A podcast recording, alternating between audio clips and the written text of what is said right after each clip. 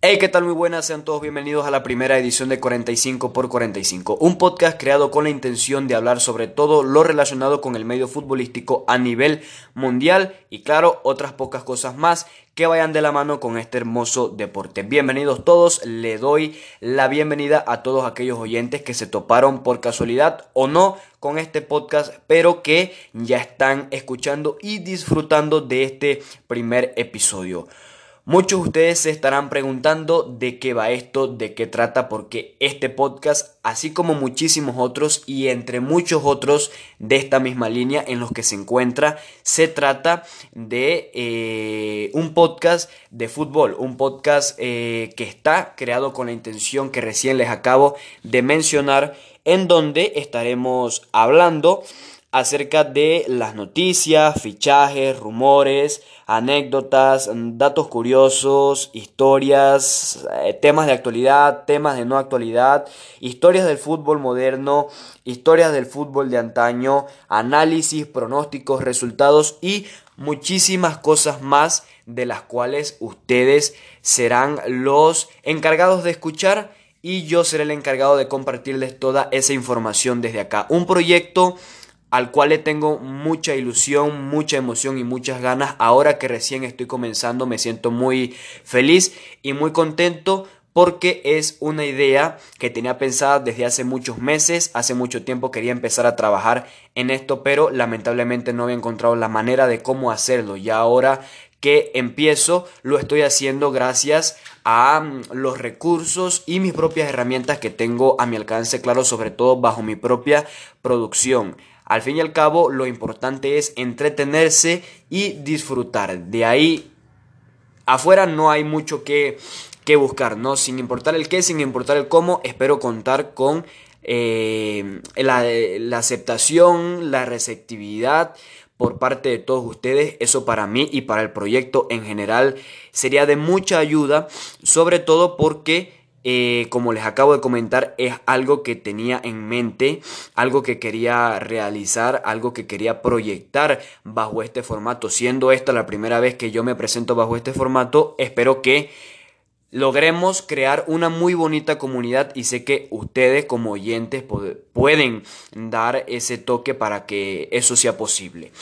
Eh, el día de hoy tengo un tema preparado, en realidad quería comenzar hablando específicamente sobre un jugador, sobre el año fantástico, sobre el maravilloso año a nivel individual que ha tenido este jugador y a nivel colectivo.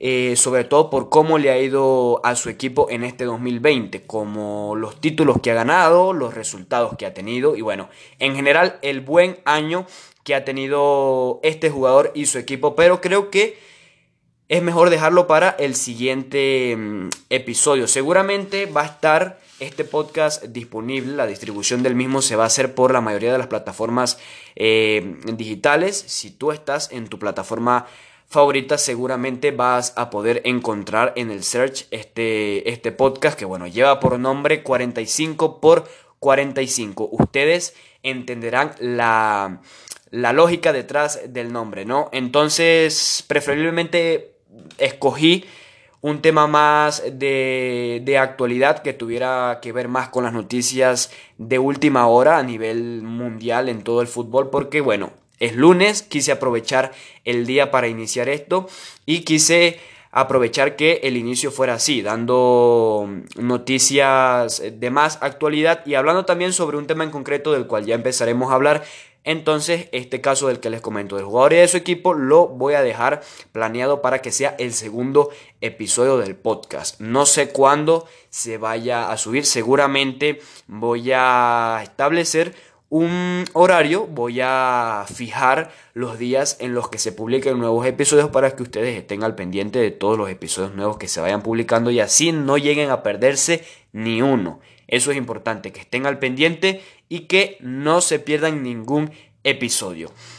Quiero empezar hablando acerca de la Superliga Europea. Ustedes saben que este es un tema que desde hace varios años, aproximadamente unos 2, 3 años, se viene planteando en diferentes noticias alrededor de España, alrededor de Europa, alrededor de todo el mundo de fútbol, porque precisamente implica muchísimos clubes a nivel mundial, sobre todo clubes importantes en el continente europeo y esto sin duda alguna llama mucha polémica, llama mucha atención, llama mucho interés y sobre todo despierta mucha llama en el periodismo, en las noticias y en cualquier cosa que se pueda publicar al respecto. Estoy hablando de la Superliga Europea. Como les acabo de decir, sabemos que se ha publicado alrededor de, a lo largo, digamos, de los últimos dos años, mucha información que involucra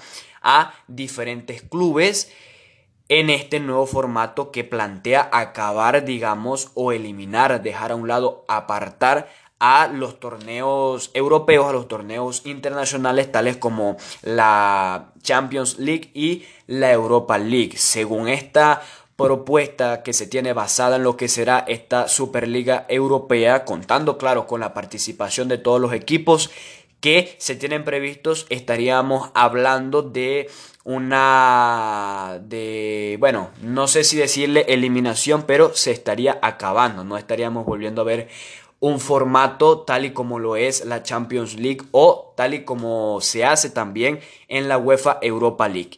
Entonces, no quiero remontarme al pasado, no quiero hablar mucho de los orígenes porque mucha información exacta no se tiene. Sí se podría llegar a tener sobre todo lo que se ha dado a conocer en los últimos dos años, pero no quiero hablar porque puede parecer un poco largo. También no quiero que, que los episodios eh, se hagan muy largos, se hagan muy extensos y que a muchas personas que estén escuchando desde sus hogares, desde sus vehículos, desde el trabajo, en la calle con los audífonos puestos, donde quiera que estén y como sea que estén escuchando o disfrutando del de un episodio o del podcast en general, no quiero que se les haga eterno el tener que terminar un episodio, sobre todo porque el segmento de actualidad va a ser un segmento, una sección que va a ir presentada semana a semana. No sé cuántas veces lo vaya a presentar como un episodio en donde estaré hablando acerca de los resultados de los, de los partidos jornada a jornada de las principales ligas europeas, así como también las, eh, las noticias de última hora a nivel de fútbol mundial. Esto lo voy a hacer semana a semana, pero aún no tengo decidido qué días hacerlo y cuántas veces hacerlo por semana para que ustedes estén conectados con, la, con las noticias más recientes, que no se pierdan de nada, que estén enterados absolutamente de todo y sobre todo de lo más relevante que nos vaya dando cada jornada de fútbol europeo y de otras ligas alrededor de todo el mundo también, que es importante también hablar sobre eso, ¿no? Así que bueno, la información que tengo acá es una información que eh, si escuchan alguna filtración en el audio, si escuchan algunos pequeños ruidos, por favor, Discúlpenme porque es algo que aún no tengo completamente controlado, aunque estoy haciendo todo lo posible para evitar que este tipo de ruidos se filtre en el audio de la grabación. Pero bien, el tema es que eh, la información que tengo al respecto con esta Superliga Europea es una información que precisamente se ha dado a conocer entre la noche del día de hoy, eh, perdón, entre la noche del día de ayer y la mañana del el día de hoy. El tema principal es que esta Superliga Europea va cobrando forma según una nueva propuesta de formato que se planteó, que se puso sobre la mesa. Al parecer, los encargados de, dar ideas, de presentar eh, nuevas ideas precisamente, de hacer eh, presentar y hacer como más eco y mucha más fuerza a lo que es esta Superliga Europea. Buscan presentar este nuevo formato y bajo este nuevo formato quieren que esta, esta, esta competición, este tipo de torneo sea mucho más vistoso y mucho más efectivo sobre todo como competición, que es lo, lo, que se quiere, que conseguir el mejor resultado posible a nivel de efectividad como competición. Según la cadena SER, esta fue información que acabo de consultar, según la cadena SER, los clubes ya están enterados sobre esta nueva propuesta, sobre esta nueva idea que se planteó sobre la mesa. Ya los clubes implicados, los clubes que estén relacionados como equipos en este torneo, en esta nueva Superliga Europea, ya estarían al tanto, ya eh, saben del conocimiento sobre esta nueva idea y es algo que, bueno, la verdad es que puede contrarrestar una competición, puede hacer valer otra. Acá hay opiniones varias, información también que a pesar de que se cambie mucho, en conclusión pueden dar con un mismo punto en general, pero estamos hablando de que este torneo sería aproximado de 36 equipos. Si hablamos de información es una información que se publica directamente que tiene que ver con la fase de grupos. Estaría eliminando por completo la manera en la que se disputan eh, la fase de grupos en torneos como la UEFA Champions League y la UEFA Europa League. Digamos que es una, una, una manera de disputar esa primera instancia del torneo, pero según esta información, si así quiere que, que se sea la nueva Superliga Europea, estaría eliminando completo el formato al que ya estamos acostumbrados a ver cómo se disputan en la fase de grupos los clubes que llegan a clasificarse para la Champions League y para la UEFA Europa League también, como acabo de decir. Este torneo constaría de 36 equipos. Esta información es vieja. Si ustedes buscan en noticias mucho más, no tan recientes, pueden saber que los primeros detalles que se dieron a conocer acerca de este nuevo torneo es que constaría de 36 equipos. La información que se tiene nueva es que esta fase de grupos sería de 10 partidos, sumándole 4 más a los 6 que ya estamos acostumbrados en ver en los dos torneos que acabo de mencionar, los que son los torneos internacionales eh, más importantes a nivel de, del fútbol mundial y que bueno, serían entonces de 10 partidos 36 eh, equipos. Al parecer van a ser los equipos divididos en bombos. Creo que previo al sorteo de los grupos se van a dividir en bombos, así como también se hace, así como también estamos acostumbrados perdón, a verlo, pero que al momento de los emparejamientos sea una división por bombos, de tal manera en que ciertos clubes queden separados de otros ciertos clubes. ¿Por qué lo digo así? De esta manera se busca es eh, el evitar de que, de que los encuentros más atractivos, de que los, de que los partidos que pueden llegar a ser más vistos, de que los choques entre los clubes más importantes, más fuertes, no se den en la primera instancia del torneo. Por ende, que partidazos tales como, solo por poner un ejemplo, un Manchester City contra un Barcelona, un Real Madrid versus un PSG, solo por poner ejemplos, no estoy eh, buscando nada más, no se den y no, no, no, busquen que sean tan vistosos, no busquen que los equipos fuertes se enfrenten contra los equipos fuertes, al menos en esta primera instancia, tal y como lo es la fase de grupos.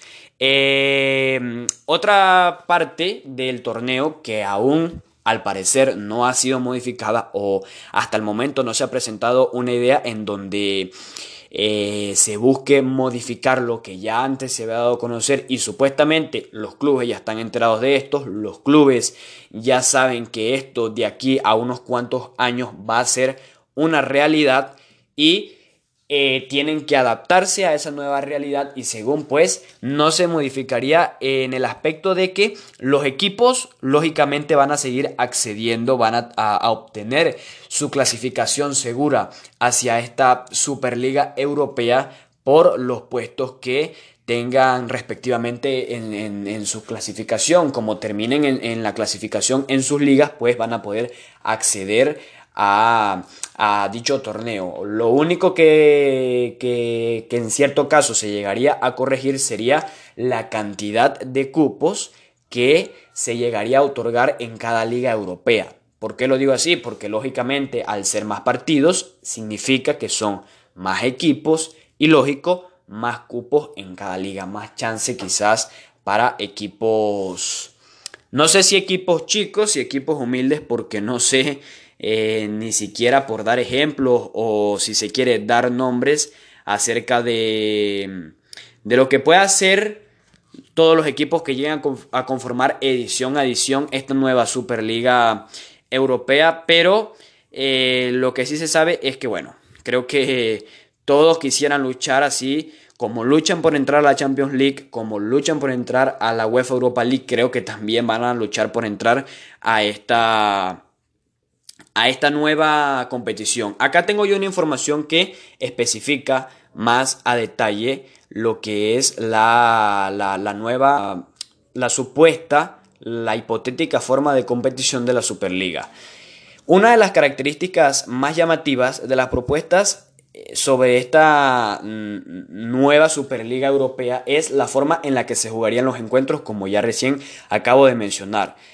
Les hablaba de una división y esto tiene que ver porque esto se dividiría a los equipos, los equipos que, lleguen a ser los participantes en cuatro bombos y dispondría a cada club a disputar un partido contra los del primer bombo, dos contra los del segundo, tres en frente de los del tercero y cuatro en contra los del cuarto. Espero que lo hayan entendido. Espero que haya sido así porque, bueno, entiendo yo que siendo así, de igual modo, las instancias serían a partido único, según la información que, se puede eh, consultar estarían eliminando el, típico formato que se hace en instancia en octavos de final, cuartos de final, semifinales y bueno, hasta que dos equipos lleguen a disputar ese último partido que es la gran final.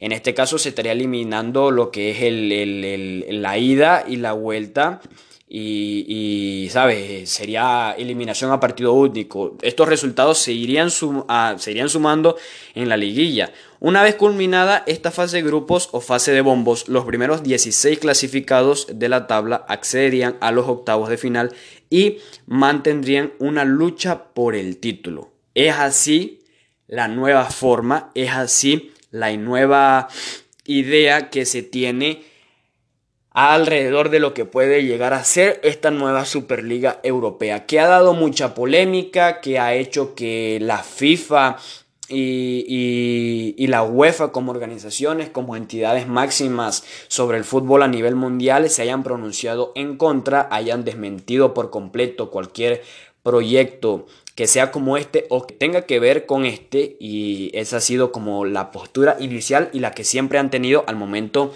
de pronunciarse los máximos referentes en la FIFA y en la UEFA.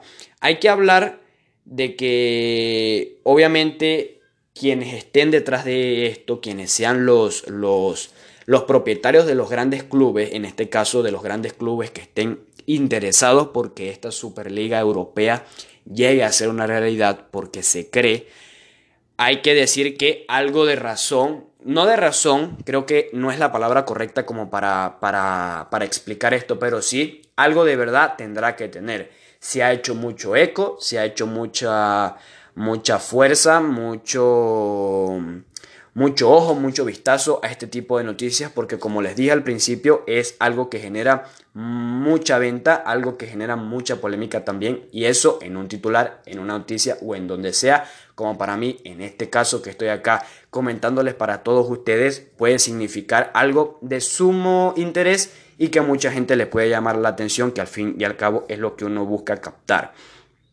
Hay que hablar de que eh, esta información no es nueva tampoco, no es no tan reciente para, decirlo así de alguna manera, pero estamos hablando de que la, bueno, la, la, el financiamiento, la inyección de, de dinero que hay detrás de esta, de esta Superliga Europea. No sé quiénes sean los encargados de dar dinero para que este proyecto llegue a, hacerse realidad, pero sin duda alguna tiene que haber una buena importancia.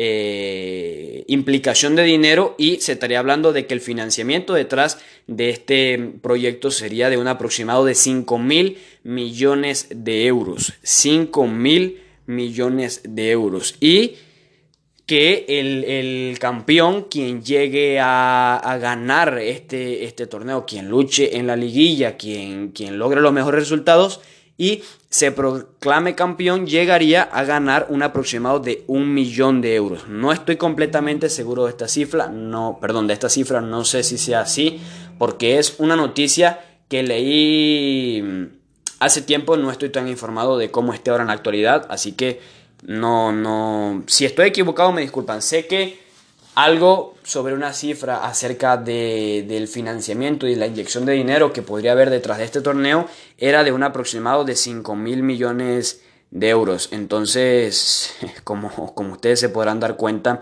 significa mucho dinero, significa mm, mucho juego y sobre todo un tema delicado. ¿Por qué dirán muchos? Eh, bueno, lo, lo, lo pudieron haber consultado o muchos de ustedes se pudieron haber dado cuenta de lo ocurrido después de del cese del cargo de José María Bartomeu como presidente del Fútbol Club Barcelona en esa declaración que hizo días previos antes de conocerse su renuncia frente al cargo como presidente del conjunto blaugrana, se estaba hablando de eh, detalles que ponían, no sé si en riesgo, pero sí detalles que se daban a conocer a, la opinión pública, al visto público, varios detalles sobre la, eh, ¿sabes? Este, este, esta Superliga Europea. Sin duda alguna, mucha parte de este proyecto, muchas ideas, muchos planteamientos que tengan que ver directamente con este nuevo torneo se estarán haciendo sin duda alguna al margen de la FIFA,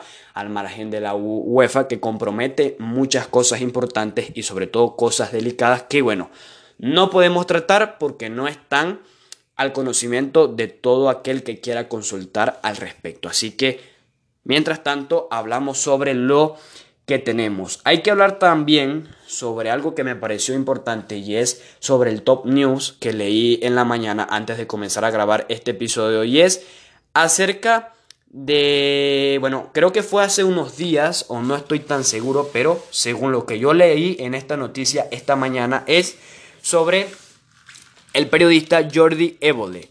Es el periodista de La Sexta que anunció una entrevista que tuvo con Lionel Messi. Nada más y nada menos que tuvo de entrevistado en, su programa se realizó una entrevista que aproximadamente ronda los 65 minutos más o menos. Son detalles dados a conocer por el canal y por el mismo periodista, en donde asegura que en esta entrevista se da a conocer una versión eh, muy íntima, la versión más personal del, del, astro argentino, en donde habla al parecer de la situación actual que vive el Fútbol Club Barcelona, de cómo está directamente su situación con el equipo, de cómo él se siente, de qué ha pasado, qué ha cambiado desde el verano en donde se había anunciado públicamente su salida del club, pero que todos estos detalles se podrán dar a conocer el 27 de diciembre a través de la programación del canal La Sexta. El periodista confirma que le dijo a Messi que nunca se había sentido tan cómodo con un, con un periodista, nunca se había sentado tanto tiempo a hablar con un periodista y sobre todo de la forma y de la manera que el mismo periodista asegura que sostuvo con Lionel Messi. Así que bueno, estaremos a la espera de ver esa tan ansiada entrevista que bueno, se acaba de anunciar y seguramente tiene a más de uno a la a la espera, a la expectativa de lo que se pueda llegar a decir, de cómo puedan ver a Lionel Messi respondiendo. Eh, las preguntas, sobre todo más, más inquietantes, que más tienen al borde de la duda, incluso de la desesperación en su momento en agosto y ahora aún todavía con la situación que está viviendo el Barcelona, el tema de, de los resultados, el tema de, de, la directiva, el presidente, toda esta situación se ve involucrada y claro, gira en torno a alrededor de Messi. Eh, asegura también el periodista eh, Jordi que le hizo todo este tipo de preguntas y que todo este tipo de preguntas fueron contestadas en dicha entrevista. Vuelvo y digo, estaremos a la espera, a la expectativa de ver lo que se diga, lo que se revele en esa entrevista y claro, estaremos comentándola por acá. Eh, vamos entonces a hablar también Eh, hace unos días se dio a conocer que Cristiano Ronaldo recibió el premio Golden Foot. Este es un premio que recibe el mejor futbolista mayor a 28 años todos los años y es un premio al que optan una sola vez. Si ya Cristiano Ronaldo lo ganó, perdón, no lo puede volver a ganar. Se gana una sola vez, es el Golden Foot. Ya ustedes habrán visto la imagen de CR7 posando con el trofeo, que es como una especie de pie eh, bañado en oro, podría decirse. En redes estuvo hace días rodando la imagen y es otro premio más a nivel individual que se le suma al genio portugués. Hay que hablar también sobre la, entrevista que, bueno, más que una entrevista fue la declaración que soltó el actual presidente del Real Madrid, eh, Javier Tebas. No, Javier Tebas fue quien le contestó a dicha declaración que hizo el actual presidente del Madrid, perdón, Florentino Pérez, quien eh, dijo eh, lo siguiente, no estaba, bueno, hablando sobre, esto fue en la asamblea del Real Madrid. Estuvo hablando acerca de la situación económica mm, del, del Real Madrid precisamente. Aclaró que el presupuesto se rebajaría en un 14% por la crisis económica y precisamente que tiene que ver con el tema del cual eh, les estaba comentando mm, hace unos momentos sobre también la necesaria reforma del fútbol con la supuesta Superliga Europea que estaría en el horizonte. Lo más importante, aparte de esto, que también tiene mucha importancia porque si esto lo dice un presidente tal y como lo es Florentino Pérez, alguna información tendrá que conocer. Algo ha de ser verdad, como ya les digo, ¿no? Habló sobre, que esto fue lo más importante, esto fue lo que generó más polémica, entre comillas digo, porque ahora cualquier cosa que sale en redes, cualquier cosa que dice un, un personaje como un futbolista, un presidente, algún directivo y todo cualquier persona que tenga que ver con el mundo del fútbol, pues que se pronuncie siempre genera polémica dependiendo de la manera en que se diga. Habló sobre la diferencia de trato del VAR a la entidad madridista. Eh, según el presidente, las imágenes nunca son favorables. Esto se pronunció hablando que eh, las imágenes que aparecen nunca se presentan en favor hace, eh, sobre el Real Madrid, ¿no? Ante la petición de un socio de tener mayor firmeza institucional sobre el VAR y el trato al club, Florentino Pérez eh, reconoció que en la televisión no repiten jugadas muy importantes a veces. Y además dijo que existe una gran diferencia. No solo quiso recalcar esa gran diferencia en este aspecto, sino también en las personas que hablan del partido. Dijo así, nunca me he mojado en esto, pero es la verdad, nunca son favorables al Real Madrid. Es un clamor popular la diferencia de trato que nos hacen respecto a otros equipos, lamentó el presidente. Esto sin duda alguna deja muchas opiniones, genera un montón de opiniones en redes. Todo el mundo estuvo eh, hablando sobre esto, estuvo quejándose, compartiendo opinión, muchos en, acuerdo, muchos otros más en desacuerdo, sobre todo porque al momento en que dijo esto se estaba, bueno, en el momento en que se dio a conocer eh, esto que reveló durante la conferencia de prensa de la Asamblea del Real Madrid, se estaba jugando un partido, el en vivo, entre el, el encuentro que se disputó entre el Eibar y el Real Madrid. Antes de hablar sobre ese resultado, hay que hablar que en la noche del día mm, de ayer, eh, bueno, la crítica fue respondida directamente, nada más y nada menos que por el presidente actual de la liga, Javier Tebas. Fue contundente en sus redes sociales porque se pronunció a través de Twitter y este dijo lo siguiente, si cree que no son objetivas, en el mando a distancia hay una opción para escuchar el partido en Real Madrid TV. Seguro que son más objetivas. Entre comillas, escribió eso, dejó ese mensaje colgado en Twitter, obviamente desató muchas más opiniones, desató muchos más comentarios, desató mucha más polémica si se puede decir, pero que todo esto va sumado o va girado en torno Bueno, perdonen todos ustedes si sintieron eh, una especie de corte en el audio. Es que tuve un pequeño problema, un pequeño detalle técnico con el mm, programa que estoy utilizando ahora mismo para hacer la grabación de los episodios. No era mi intención que ocurriera esto, pero bueno, son cosas que suceden y que al momento no puedo controlar. Entonces, es eso. Al final es eh, buscar observar la interpretación de cómo lo quiera ver cada quien, la opinión que cada quien tenga, el comentario que cada persona que pueda leer esto pueda realizar y uno pronunciarse a favor, pronunciarse en contra, estar en acuerdo o en desacuerdo con esto que está que, que dijo el presidente del Real Madrid y que le respondió de manera contundente el actual presidente de la liga, Javier Tebas. Hablar entonces también porque, como les dije, en el momento en que se dio a conocer esta noticia se estaba disputando en directo el partido entre el Eibar y el Real Madrid que finalizó con victoria mm, en merengue, resultado final 3 por 1 de visitante le pegó los de Sidán a, a, Eibar en Ipurúa con goles de, de Benzema, golazo de Luka Modric y otro ya al final de, de Lucas Vázquez, que sobre todo hay que recalcar, creo que es necesario darle más mérito del que se le da mucho más reconocimiento al español, ya que físicamente no es el mejor por nombre, ni de lejos tampoco es el mejor, pero que cada que sale al campo de juego a jugar un partido, cada que le toca defender la camiseta del Madrid, es el que más o sin duda está entre los que más se dejan el pecho, entre los que más se dejan el alma por la camiseta. Lucas Vázquez es madridismo puro y sin duda alguna merece muchísimo más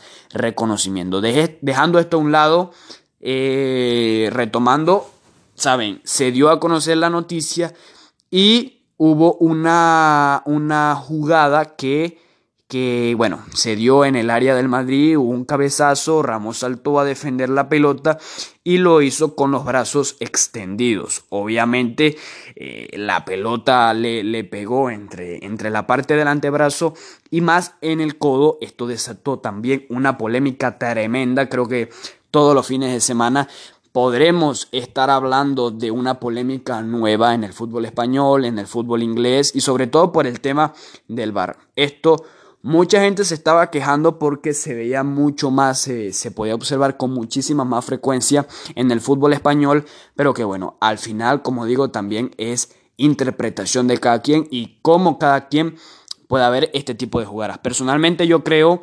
que que sí fue penal porque se han pitado penales, ah, se ha otorgado la pena máxima por jugadas mucho menores que esta y por jugadas sobre todo mucho menos claras que esta. Al final no sabemos cuál es esa conversación que se tiene en este tipo de eh, perdón, en este tipo de situaciones, en este tipo de jugadas entre los árbitros que están supervisando el partido desde el bar y el árbitro, quien es el, el, juez principal, el máximo encargado dentro del campo de juego. Así que bueno, a mi criterio fue penal porque se ha pitado penaltis por menos y sobre todo en jugadas mucho menos claras que esto. Esto suponía el empate a dos sobre el minuto 80 del partido y bueno, eh, al final el VAR dio no penalti y el Eibar terminó pidiendo, perdiendo perdón, 3 a 1. Esto no significa absolutamente nada, no significa que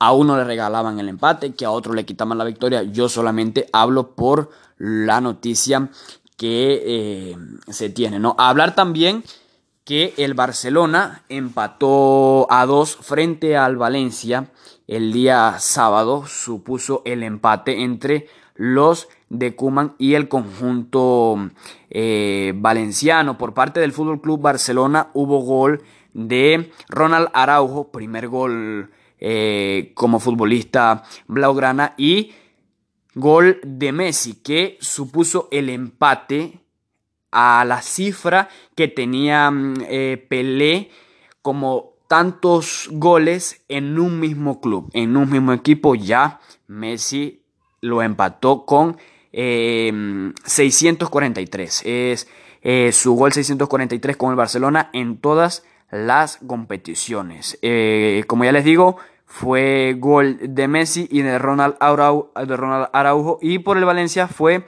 gol de Máximo, Maxi Gómez y Diacabi.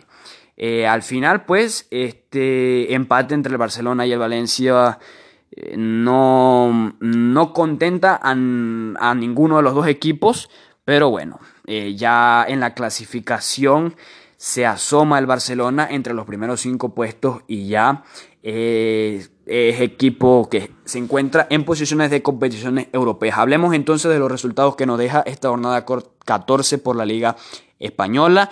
El Athletic de Bilbao le ganó 2 por 0 al Huesca. El Atlético de Madrid eh, ganó 3 por 1 al Elche. El Levante mm, ganó 2 por 1 a la Real Sociedad. El Osasuna perdió frente al Villarreal 3 eh, goles por 1. El Sevilla mm, se repartió puntos con el Valladolid en un empate a un solo gol. El Celta de Vigo ganó 2 por 0 al Alavés. El Granada se llevó los 3 puntos frente al Betis por 2 goles a 0. El Cádiz salió derrotado frente al Getafe y de los encuentros que ya estábamos hablando, la victoria del Real Madrid 3 por 1 frente al Eibar y el reparte de puntos entre el Barcelona y el Valencia. La clasificación queda de la siguiente manera. El Atlético de Madrid es primero con 29 puntos y esos mismos puntos se los reparte con el Real Madrid que está un puesto más abajo con la misma cantidad de puntos como acabo de mencionar. La, la Real Sociedad ya es tercera, que ha jugado todos los partidos que ha disputado, a diferencia del Madrid, que ha jugado 14, y a diferencia del Atlético, que ha jugado 12. Esto es interesante. La Real Sociedad es tercera con 23, con 26 puntos, el Villarreal es cuarto con 25, más abajo el Barcelona con 21 puntos y 13 partidos jugados. Uno más que el Atlético. El Atlético es primero, pero con dos partidos menos. Esto es bastante interesante. Hablar también de los resultados de la, de la, de la liga inglesa, de la Premier League, que aún el día de hoy faltan dos partidos por disputarse. El sábado 19 de diciembre Crystal Palace perdió 7 goles a 0. El Liverpool vapuleó al Crystal Palace. El Manchester City logró sacar la victoria por la mínima diferencia. El Everton le ganó al Arsenal, un Arsenal de Mikel Arteta que en los últimos 7 partidos que ha disputado no ha podido ganar. El Newcastle repartió puntos frente al Fulham en un empate a un solo gol. El Brighton hizo lo mismo frente al Sheffield. El Tottenham Hotspur perdió 0 a 2 frente al Leicester. Un Leicester que está pegando fuerte, está pegando fuerte con sus jugadores y el Tottenham que, bueno, con Mourinho se, ve aún muy bien y que vamos a ver cómo termina de aquí al final de temporada. El Manchester United ganó por 6 goles a 2. Alguna vez este momento eh, entre el partido del Manchester United y el Leeds United lo definieron como el derby más rudo y el derby más inexplicable, perdón, que se puede ver en el fútbol inglés. Esto algún alguna historia detrás, sobre todo de antaño, ha de tener. El West Bromwich perdió 0 goles a 3 frente a Aston Villa y el día de hoy a la 1 y 30 hora de Venezuela el Wolverhampton se enfrentará al Burnley y a las 4 de la tarde hora de Venezuela el Chelsea se medirá al West Ham United.